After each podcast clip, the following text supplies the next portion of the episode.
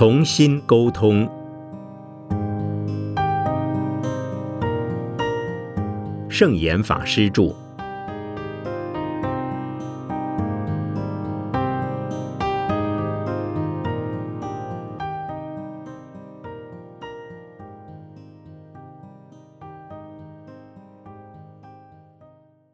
网络社会不等于疏离。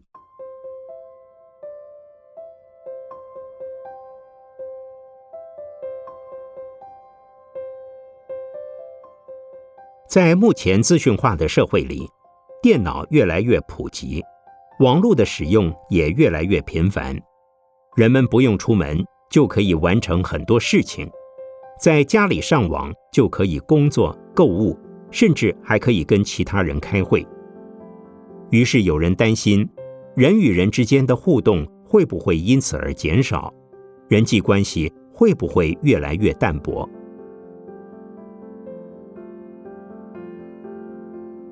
其实，不论资讯时代的来临会对人际关系造成何种影响，我们都要适应这种环境的改变。况且，人与人之间一定还是需要接触，否则便会产生疏离与孤独感。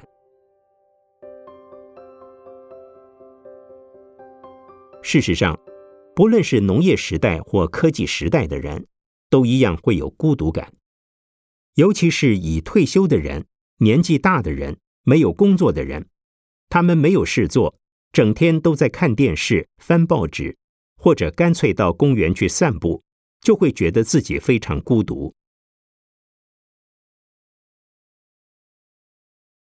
像这样日复一日的打发时间是非常可惜、空虚的，因为人的生命毕竟有限，我们应该充分运用生命中的每一秒。虽然佛教认为我们这一生凋零以后还会有来世，但既然这一世的生命已经存在了，为什么不好好充分运用生命，做该做的事呢？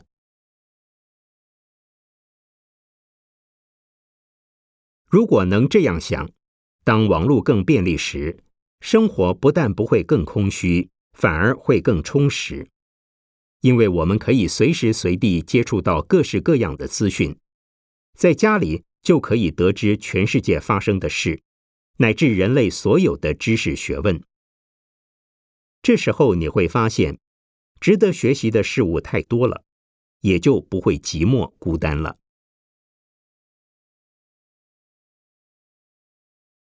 例如，历史人物虽然已经作古了，但我们还是可以在精神上和他们交流，和古人交朋友。以历史上的一些高僧来说，当我阅读他们的书，了解他们的事迹，学习他们的胸怀，体会他们的心境，和这些历史人物产生共鸣，我就如同生活在他们的时代中一样。对我来说。他们根本没有离开过，仍然在现代社会里活跃着。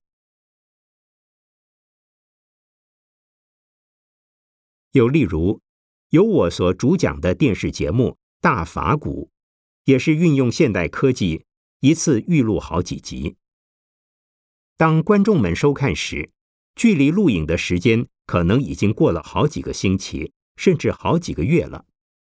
但是，只要我演说的主题还没有过时，内容又有意义，观众仍然会觉得很亲切，好像我就在他们面前讲话一样，并不会产生距离遥远的感觉，而觉得疏离、孤独。所以，现代化资讯科技的便利发达，并不会妨碍人际关系的发展。只要能善加运用，以充实生活，让生命发挥最大的效用。并且善用时间来从事各式各样的奉献工作，便不会感到空虚。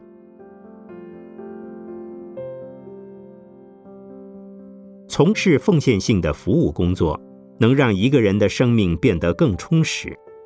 而从事这种工作最需要的技能，正是和人群接触。例如，法鼓山就是一个非盈利事业团体，我们所做的每一件事。都会结合义工的力量来共同奉献。我们的目标是让社会更进步，让参与者的人品更提升，让地球的环境更安宁、更清净、更和谐。这些目标都需要我们用自己的生命去营造。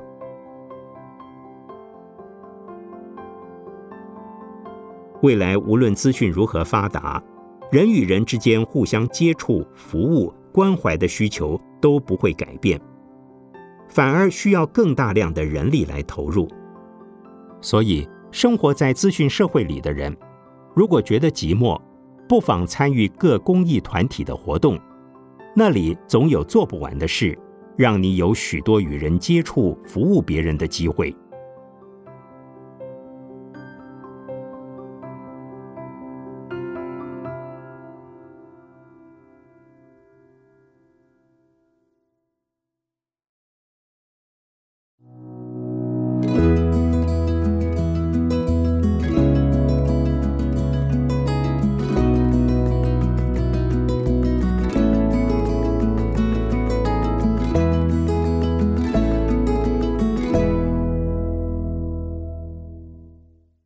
善知识，恶知识。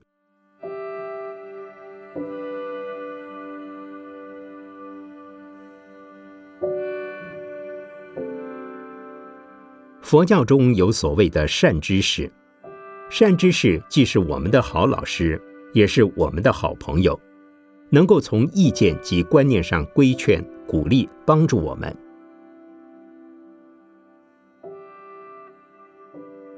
佛经非常强调善知识的重要性。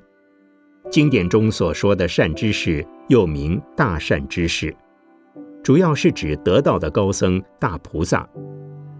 例如，《华严经》中的善财童子，他一共拜访了五十三位大菩萨，每一位大菩萨都在观念与方法上提供他在增长智慧、慈悲上具有关键性的指导。因此，这些人就是帮助他成佛的大善知识。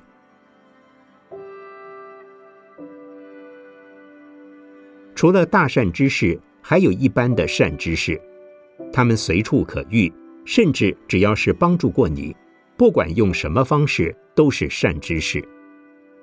因此，无论是长辈、平辈、晚辈，都可能是你的善知识。亲近善知识。能够让你人格成长、智慧增加，也能让你身心平安、家庭和乐、事业顺利。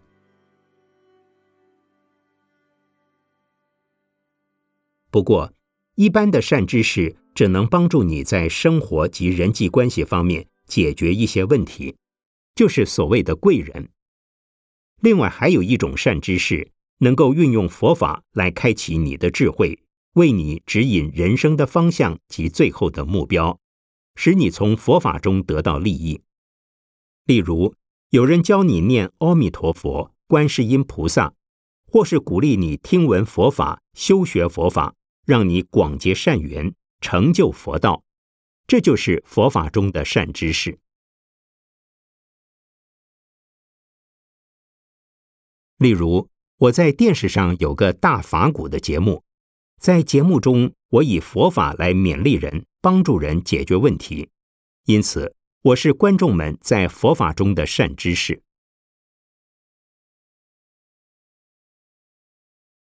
有善知识，当然也有所谓的恶知识。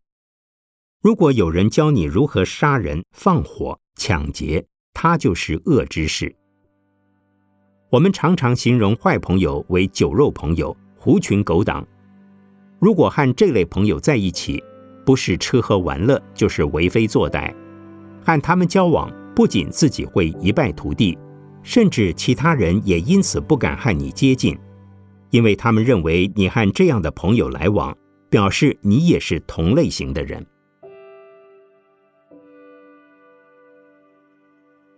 不过，善恶并非绝对。如果我们和恶之事接触之后，能用佛法帮助他转变观念，你就会成为他的善知识。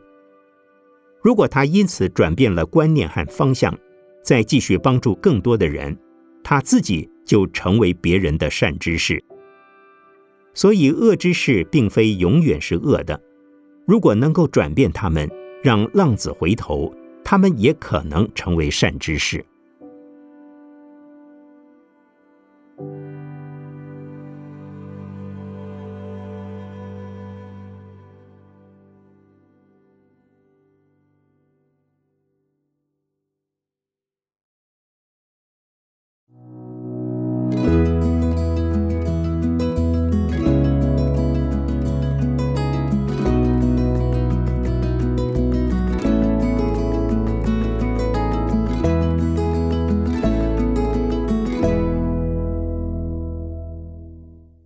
做个真正的贵人。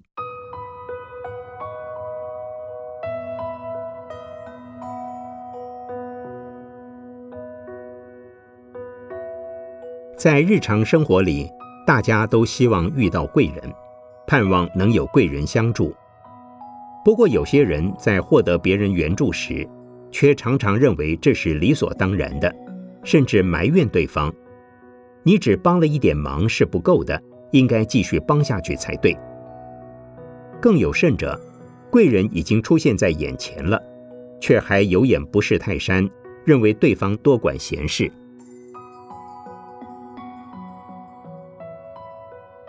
如果遇到存有这种心态的人，就像狗咬吕洞宾，不是好人心。吕洞宾因为好心，拿了一些食物喂狗。结果，这只狗不但不感激，还反咬他一口。社会上这种情况其实很多，你帮了对方的忙，他不但不知道感恩，甚至怪你多事。这种人，不管你再怎么善待他，他就是不满意，可能还会反过头来恩将仇报。遇到这种事，实在让人心里很难平衡。这时候该怎么办呢？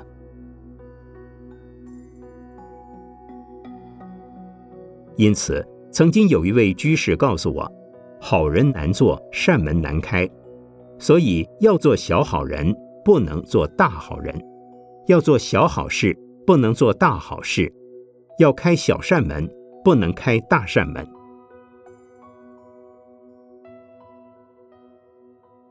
我问他为什么，他说：“当一个人饥饿的时候，你给他一斤米，让他拿回家煮饭。”他会非常感激，因为缺了这一碗饭，他可能就活不下去了。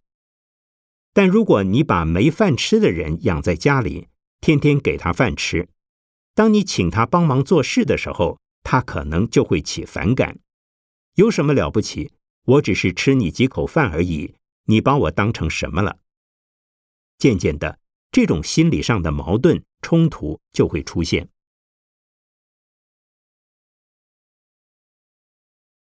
这位居士的说法很有意思，道理好像是对的，但其实并不正确。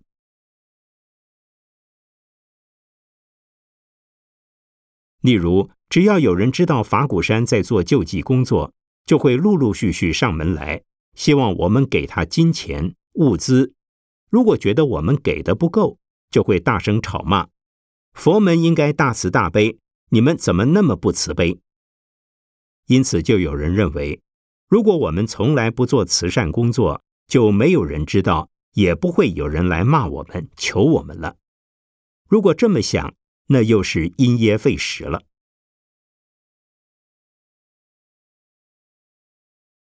人与人之间一定是要互助合作的。当自己有资源、有能力的时候，就应该尽量帮助别人。至于别人是不是把你当贵人，并不重要。虽然可能会有一些后遗症，可是既然要做善事、开善门、做别人的贵人，就不应该计较，也不应该在做了好事以后希望得到别人的感谢。做好事只是单纯因为自己愿意这么做，当对方得到帮助，自己觉得很欢喜，这就是帮助别人所得到的回馈。至于将来别人会怎么批评对待自己，都不必太在乎。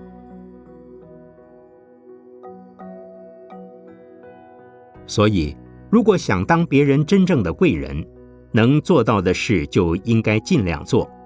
他人的批评、毁谤、过分的要求，不需要放在心上，因为不管别人怎么骂，那都是他的事，与自己无关。如果自己不该挨骂而挨骂了，那是别人骂错了，根本不需要生气灰心。只要能奉献一己之力，就应该感到愉快。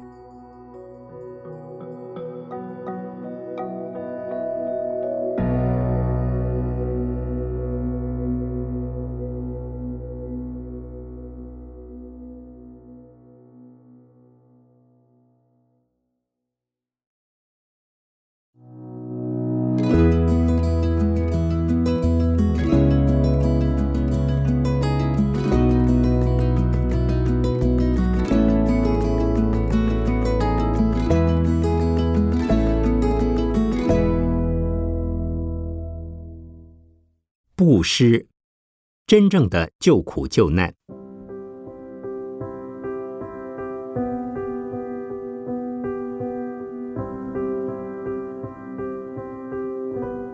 佛教有一个名词叫四摄法，其中有一项是布施，意思是和别人结缘，不论是自己的财产、时间、智慧、技能，甚至是自己温暖的心。都可以用来与人广结善缘。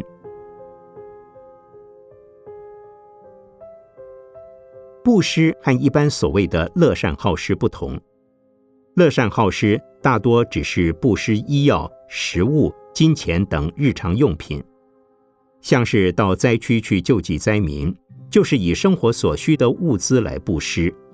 布施完了之后，就没有后续的辅导。可是四摄法中所说的布施，除了提供对方所需的物资、生活必需品外，还要在精神层面上帮助他们净化观念，让心灵得到成长。这就好比有句话说：“给他鱼吃，不如教他如何钓鱼。”让别人有饭吃当然很好，但如果能进一步教会他种稻耕田的方法，能够自行生产粮食。不但能自给自足，还可以有多余的食物分送给其他需要的人，这不是更好吗？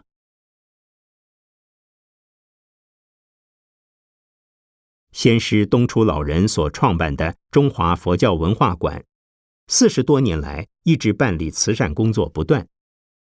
我们每一次做布施，不只提供物资，也会分享一些佛法的观念给他们，安慰鼓励他们说。你们今天能来领取这些物资是很好的，千万不要以为接受救济是很丢脸的事。有人要帮助你们，而你们来接受帮助，这是彼此互为因缘，这样的互动非常好。你们能以这种心来接受帮助，将来一定会想要回馈的，所以彼此间并没有任何亏欠。经过这样观念的提升后，渐渐的。很多人的生活观就有了改变。当他们在生活情况获得改善后，多半也会一起来参与我们的慈善工作。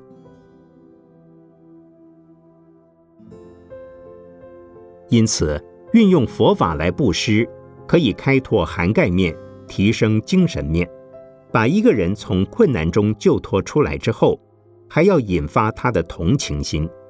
让他觉得其他受困者也应该得救。除了自己离开苦难，还要帮助别人也离开苦难。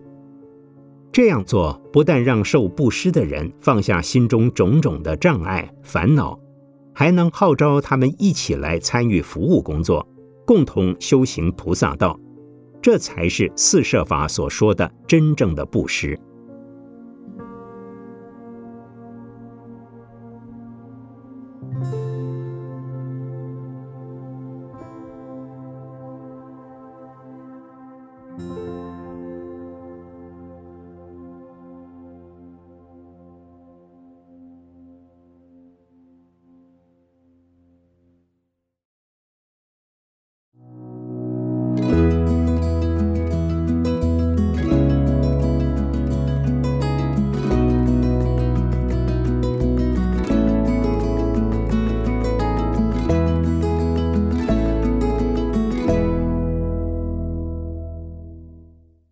爱语，让人欢喜听你说。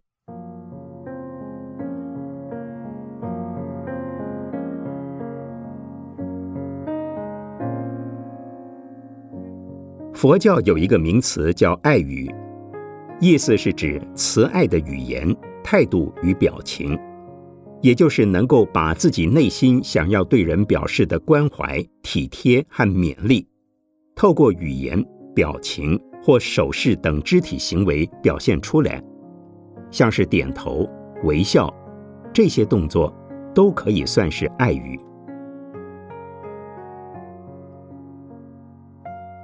爱语不只局限于语言，我们的脸部表情、眼神都会讲话，连身体动作也会讲话，所以称之为肢体语言。只要你心里很慈悲、柔软，对人非常关心，你所表现出来的任何一个动作、表情，哪怕只是一句话而已，都会让人感到非常温暖。这就是爱语的力量。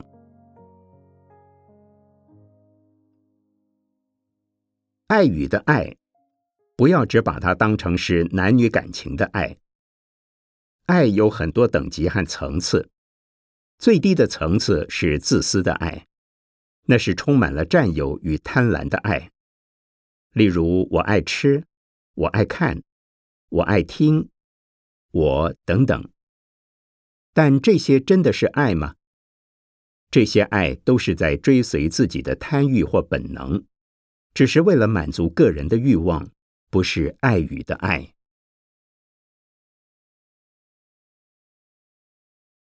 真正的爱是放下自己，一心一意为对方设想，真诚赞美、体谅对方。因此，爱语是佛教的四摄法之一。四摄法也就是四种摄化众生的方法：布施、爱语。例行、同事，用这四种方法，先表达对人的关心、勉励、宽容和谅解，以真诚的善意和对方往来沟通，之后才用佛法来和他们交换意见。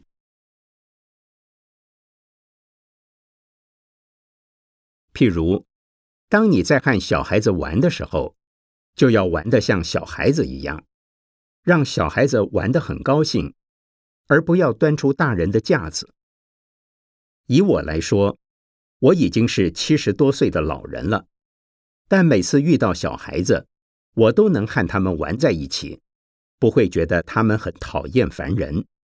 小孩子也都很喜欢我，觉得我好像就是他们的一份子一样。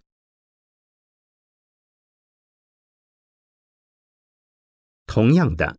如果是和老人家相处，即使你年纪不大，也要放缓步伐，就好像你也是步履蹒跚的老人家一样，一步步慢慢陪着他走，这样他就会觉得很温馨。要做到这样，必须是为他人设想，把自己的利害得失放下。不会一直想着自己应该是个怎么样的人，坚持非得照自己的方式不可，而是能处处为对方着想，了解对方需要的是什么，现在的情况如何，这样才是爱语的表现。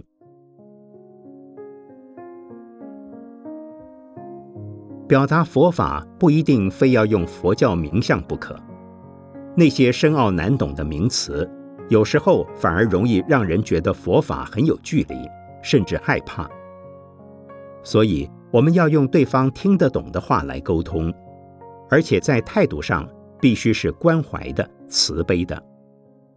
如果你老是对别人说“你要这样这样，那样那样”，那是在教训人，不是爱语。